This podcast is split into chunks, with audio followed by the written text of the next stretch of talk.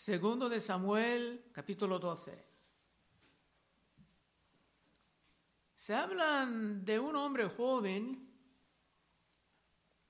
nuevo en la fe, pero bien sincero, que no era aún muy fuerte, y vino a él en estas temporadas un amigo viejo, un, un inconverso, que deseaba pasar tiempo con él, como en los buenos tiempos. El nuevo cristiano salió con él. En poco tiempo estaban en una cantina bebiendo como antes. Y de repente había un pleito en la cantina. Y todos estaban tirando golpes, hasta tirando las sillas. Y un hombre sacaba un cuchillo y cortaba el nuevo cristiano en la cara. Vinieron la policía y hasta una ambulancia para llevar el nuevo hermano al hospital. Pasando los días, el nuevo cristiano se sentía una gran vergüenza por salir como los del mundo y portarse como un mundano en las festividades. Se fue a su pastor pidiendo la consejería, pidiendo si era posible estar perdonado por ese gran error. Y el pastor dijo que si realmente estaba arrepentido y si iba a eliminar estas actividades de su vida, entonces sí, se pudiera conseguir el perdón de Dios. Y esto era una buena nueva. Pero apuntando a una gran cicatriz en su cara, le preguntaba al pastor, ¿y esa cicatriz? Y el pastor respondió con firmeza, la cicatriz se queda. En el último capítulo vimos la manera en que David, cuando no era muy activo, observaba una mujer, una mujer casada que estaba bañándose y llamando por ella porque David era sumamente poderoso, sobre todo Israel. Llamándola, David tenía relaciones con ella y de repente estaba embarazada. David entonces llamaba por su esposo Urias, que estaba lejos en una batalla del ejército. David quería animarlo a pasar tiempo con su esposa para pensar que el niño que vino era de él. Pero el hombre no se fue a su casa. Y al fin de cuentas, David mandaba que se dejan morir ese hombre en una batalla, sacrificando las vidas de otros en el acto con Él. Y el capítulo 11 terminaba con estas palabras. Mas esto que David había hecho fue desagradable ante los ojos de Jehová.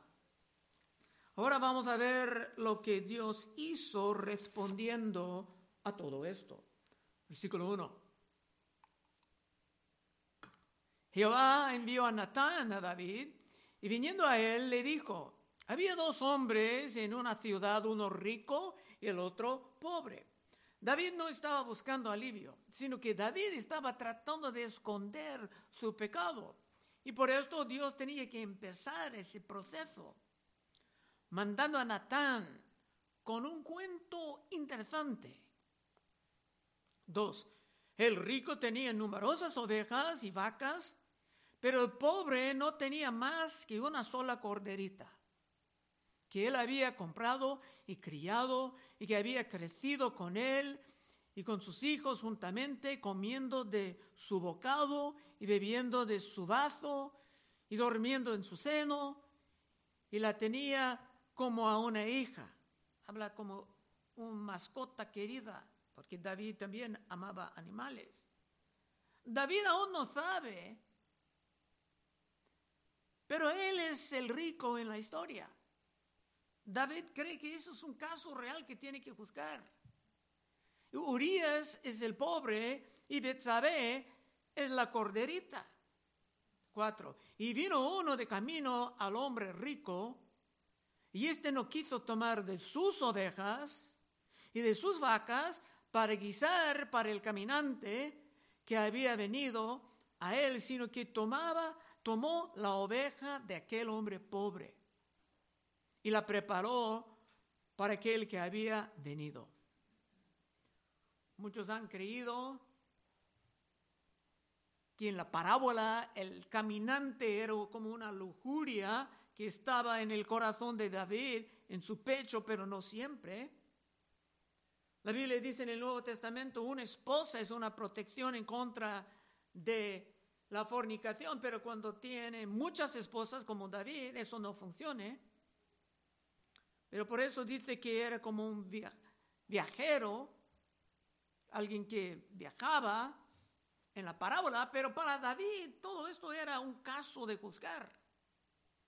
En aquella región del mundo era normal preparar algo especial para los visitantes. La hospitalidad era gran parte de su cultura y aún es así en diferentes partes del Medio Oriente. Cinco. Entonces se encendió el furor de David en gran manera contra aquel hombre y dijo a Natán, vive Jehová. Y eso es un juramento. Estaba jurando David. Vive Jehová que el que tal hizo es digno de muerte. David estaba un poco irritable. Es que cuando un hermano está culpable de pecados no confesados, se puede juzgar a otros con una dureza excesiva. Porque en la Biblia no se daban la pena de muerte por el robo de un animal. Seis. David hablando, y debe pagar la cordera con cuatro tantos, porque hizo tal cosa y no tuvo misericordia. Esa parte de recompensar con cuatro no era tan mal. Pero con esto David caía en la trampa divina, juzgando a sí mismo. La injusticia en el cuento era muy semejante a la injusticia de David.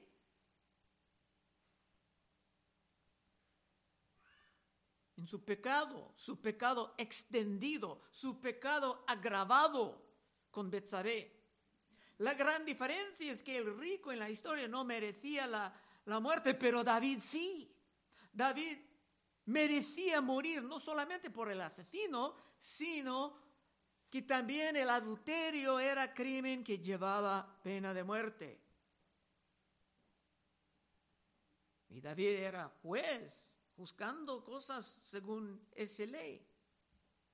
Era un poco de hipocresía para David pensar que estaba en condiciones de juzgar cuando era, era tan culpable de cosas peores. San Pablo citaba todo esto en Romanos 2.22, pensando en esa historia. Tú que dices que no ha de adulterar, adulterar, adulteras. Tú que abominas a los ídolos, cometes sacrilegio. Tú que te jactas de la ley, con infracción de la ley, deshonras a Dios.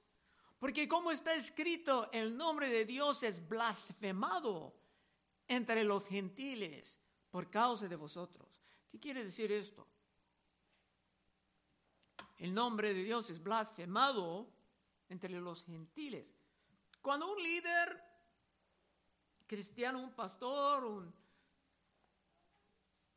diácono, anciano, caiga horriblemente, los de afuera van a decir, ¿esto es tu religión?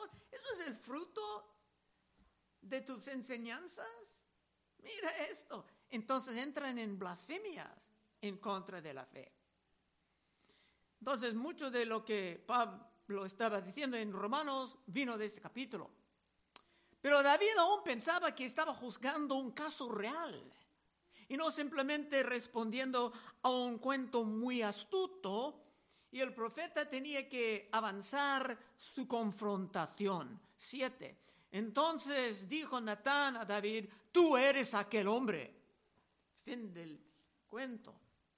Así ha dicho Jehová, Dios de Israel, yo te ungí por rey sobre Israel y te libré de la mano de Saúl y te di la casa de tu Señor y las mujeres de tu Señor en tu seno. Además, te di la casa de Israel y de Judá.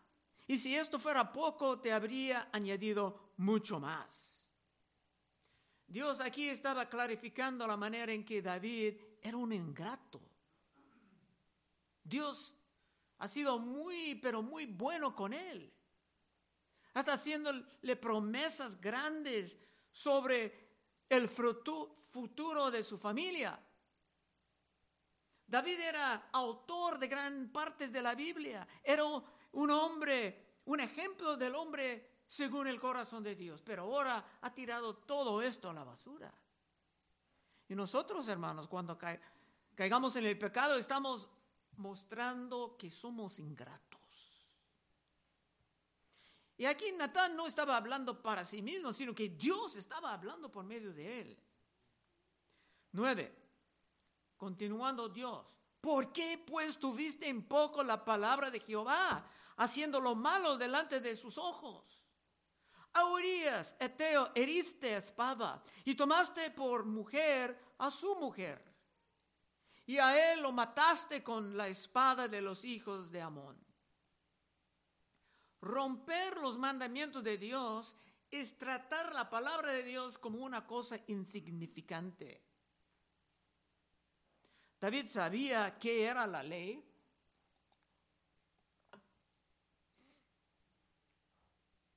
Los reyes tenían que mantener su propia copia de la ley y leerla. Deuteronomio 17, 18. Moisés revelando cómo el rey debía de vivir. Dice, cuando se siente sobre el trono, Deuteronomio 17 18, cuando se siente sobre el trono de su reino, entonces escribirá para ti un libro, en un libro una copia de esta ley, del original, que está al cuidado de los sacerdotes levitas. Y lo tendrá consigo y leerá en él todos los días de su vida para que aprenda a temer a Jehová, para guardar todas las palabras de esta ley y estos estatutos, para ponerlos por obra, para que no se eleve su corazón sobre sus hermanos. Eso es lo que pasaba con David. Estaba elevándose sobre sus hermanos. A este puede tomar a su esposa y si no funciona puede tomar su vida. Ni se aparte del mandamiento a diestra ni a siniestra a fin de que prolongue sus días en su reino, él y sus hijos en medio de Israel. Pero aquí a tarde, en vez de estar activo en su lectura de la palabra, David pasaba la tarde durmiendo en su cama, no haciendo nada, cuando otros estaban en la guerra. Versículo 10. Por lo cual ahora no se apartará jamás de tu casa la espada, por cuanto me menospreciaste y tomaste la mujer de Urias, Eteo, para que fuese tu mujer. Despreciar la ley de Dios es despreciar el Dios de la ley. Menospreciar la palabra de Dios es menospreciar el Dios de la palabra. Ahora era muy claro que David iba a experimentar consecuencias graves por sus pecados. Como dijo San, San Pablo en Gálatas 6:7. No os engañéis, Dios no puede ser burlado, pues todo lo que el hombre sembrare, eso también segará. Porque el que siembra para su carne, de la carne segará corrupción. Mas el que siembre para el espíritu, del espíritu segará vida eterna. Aún para los redimidos hay una ley de la siembra y cosecha. 11. Así ha dicho Jehová, he aquí, he aquí yo haré levantar el mal sobre ti de tu misma casa, y tomaré tus mujeres delante de tus ojos y las daré a tu prójimo, el cual yazará con tus mujeres a la vista del sol. Esto va a pasar. Y si conoces la historia, sabes que un hijo de David va a hacer esto. Pero no todo está revelado aquí porque le daría motivos de tratar de bloquear esto, pero va a venir. 12. Porque tú lo hiciste en secreto mas yo haré eso, Dios hablando, yo haré esto delante de todo Israel a pleno sol. Será obra de Dios. Es que David era una persona pública. Empleaba su oficio para llevar a cabo sus porquerías. Y por esto el escándalo iba a ser bien público. 13. Entonces dijo David a Natán, pequé contra Jehová. Y Natán dijo a David, también Jehová ha remitido tu pecado, no morirás. Aquí hay algo bueno. David no estaba justificándose ni tratando de echar la culpa a otros como a Adán y Eva nos enseñaban, nos, dijo, y esa vez, ¿sabe? Bañando, ¿cómo? Eh, tratando de justificarse, pero no. David reconoció que su pecado era principalmente en contra de Dios. David escribió en Salmo 51.4, contra ti, contra ti solo he pecado y he hecho lo malo delante de tus ojos, para que seas reconocido justo en tu palabra y tenido por puro en tu juicio. Claro, David pecaba contra Urias y su familia, pero estaba tan intenso su enfoque en Dios, dice, es solamente en contra de ti. David sabía y se reconocía que merecía la muerte.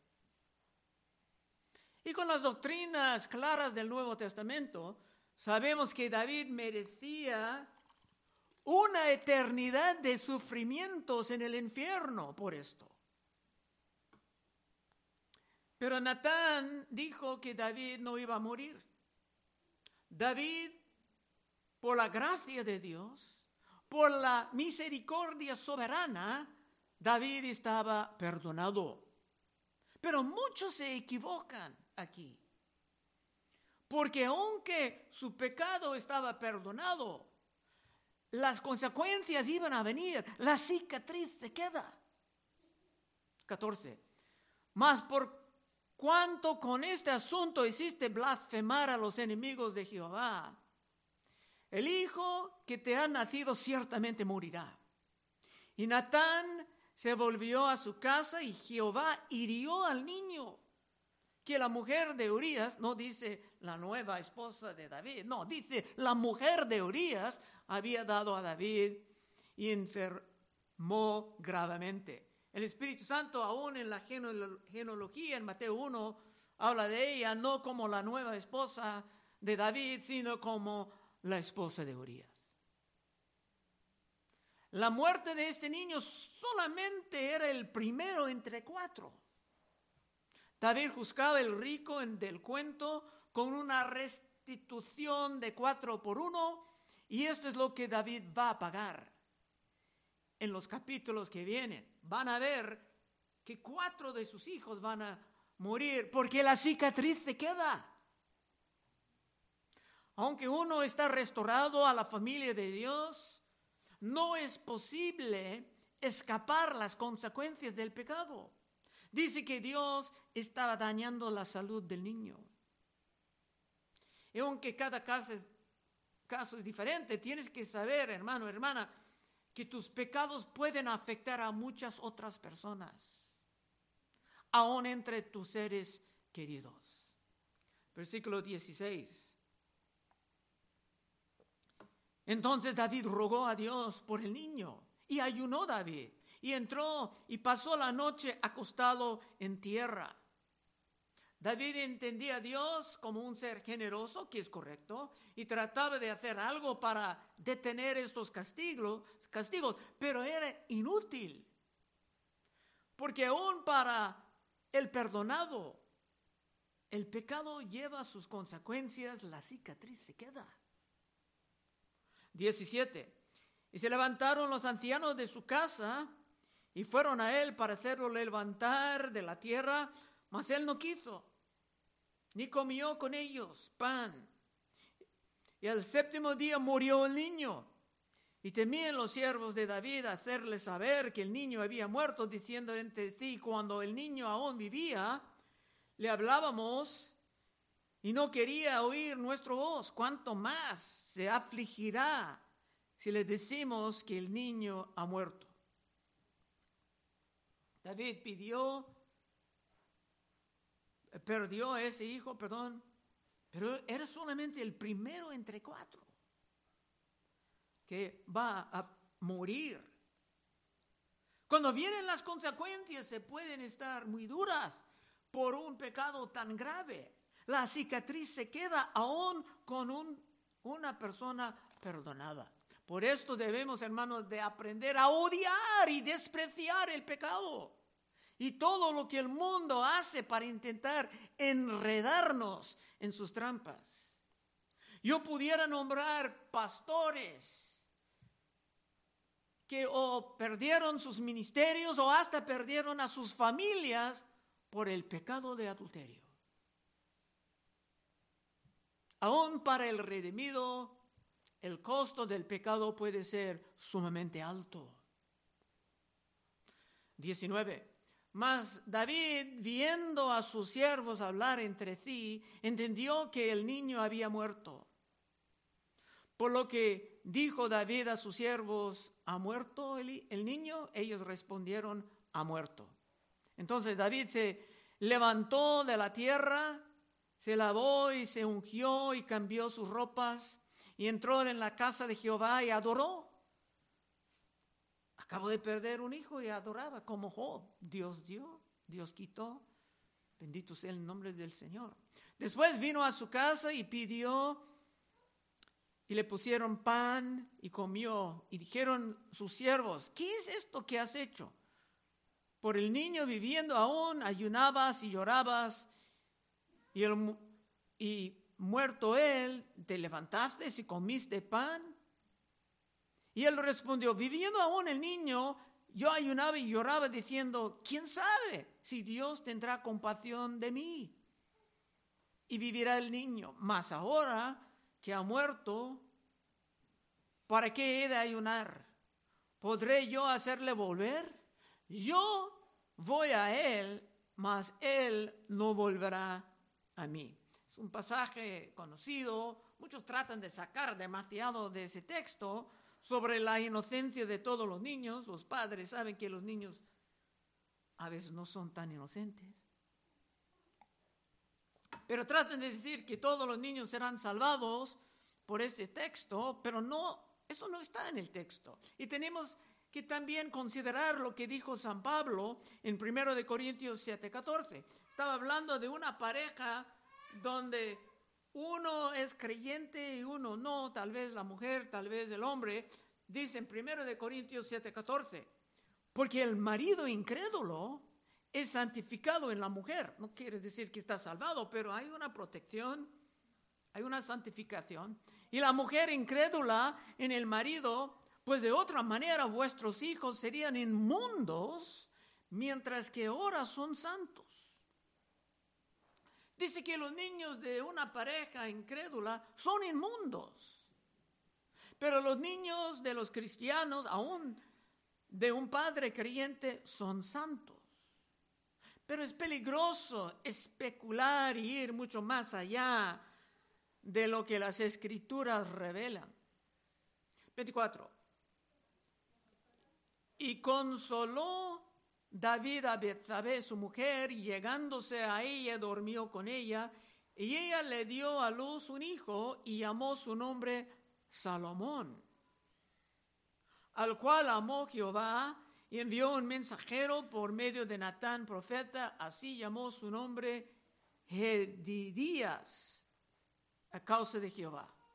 Podemos ver el Evangelio en este capítulo porque Dios ha perdonado algo sumamente grave entre estas dos personas, David y Betsabé, y hasta va a mandar el Cristo por medio de esa familia, esa descendencia. Pero nada será fácil como antes porque la cicatriz se queda. Y todo será muy complicado por las consecuencias de estas grandes ofensas. Ahora hay una última parte de la historia. 26. Joab peleaba contra Rabá, de los hijos de Amón y tomó la ciudad real. Esa parte final es una prueba de que David iba a continuar su liderazgo del país. Dios aún estaba con su obra de avanzar el reino, pero muchos creen que esa parte, aunque aparece al fin del capítulo, pasaba antes de que David recibió su perdón. Y hay razones por esto. 27. Entonces envió Joab mensajeros a David diciendo, yo he puesto sitio en Rabá y he tomado la ciudad de las aguas. Reúne pues ahora al pueblo que queda y acampa contra la ciudad y tómala. No sea que tome yo la ciudad y sea llamada de mi nombre. Joab estaba tratando de exhortar a David a venir a la, la batalla con la vanidad de tener la gloria. Y juntando David a todo el pueblo fue contra Rabá y combatió contra ella y la tomó. El rey Saúl perdió su reino por ofensas menores que las de David. Pero Dios tiene su plan soberano y nosotros no estamos en posición de juzgar sus acciones ni sus decisiones. 30, casi al fin y quitó la corona de la cabeza de su rey, la cual pesaba un talento de oro y tenía piedras preciosas, y fue puesta sobre la cabeza de David y sacó muy grande botín de la ciudad. Por esto parece que esto era después del pecado de David, pero antes de su perdón cuando estaba escondiendo su pecado y era muy irritable. Porque, y tenía mucha fascinación con los tesoros del mundo cuando estaba caminando no tan cerca de Dios. Sería mejor dedicar los tesoros al fondo del templo como hizo antes. Último verso, 31. Sacó además a la gente que estaba en ella y los puso a trabajar con sierras, con trillos, de hierro y hachas de hierro y además los hizo trabajar en los hornos, no al lado de los hornos, en los hornos de ladrillos. Y lo mismo hizo a todas las ciudades de los hijos de Amón. Y volvió David, David con todo el pueblo a Jerusalén. Parece como que David era un poco cruel aquí. Y así son los hermanos cuando lleven pecados aún no perdonados ni arrepentidos. Se piensan y hasta se portan como los mundanos. Proverbios 28:13. El que encubre sus pecados no prosperará, mas el que los confiesa y se aparta alcanzará misericordia. Hasta ahí el capítulo. Ahora la conclusión. Terminando, hermanos, debemos de ver que el pecado es algo sumamente peligroso y debe ser algo repugnante para nosotros. El pecado es la plaga del alma y en muchos casos se puede dejar las personas sufriendo o sus familias sufriendo y lamentando por décadas. Porque aún perdonado, perdonado, la cicatriz se queda. Por eso debemos de estar fieles, caminando cerca de Dios, avanzando en su palabra, activos en sus ministerios. Y si tú quieres vivir así, seguro de las flechas de tentación que el diablo tirará a ti en el peor momento. Puedes pasar al frente en unos momentos y oraremos contigo. Oh Padre, ayúdanos a sacar de ese capítulo un odio, un temor del pecado un deseo de mantenernos, Señor, por tu Espíritu Santo en la santidad. Ayúdanos a no entristecer el Espíritu Santo, sino a mantenernos en la piedad. Pedimos en el santo nombre de Cristo Jesús. Amén.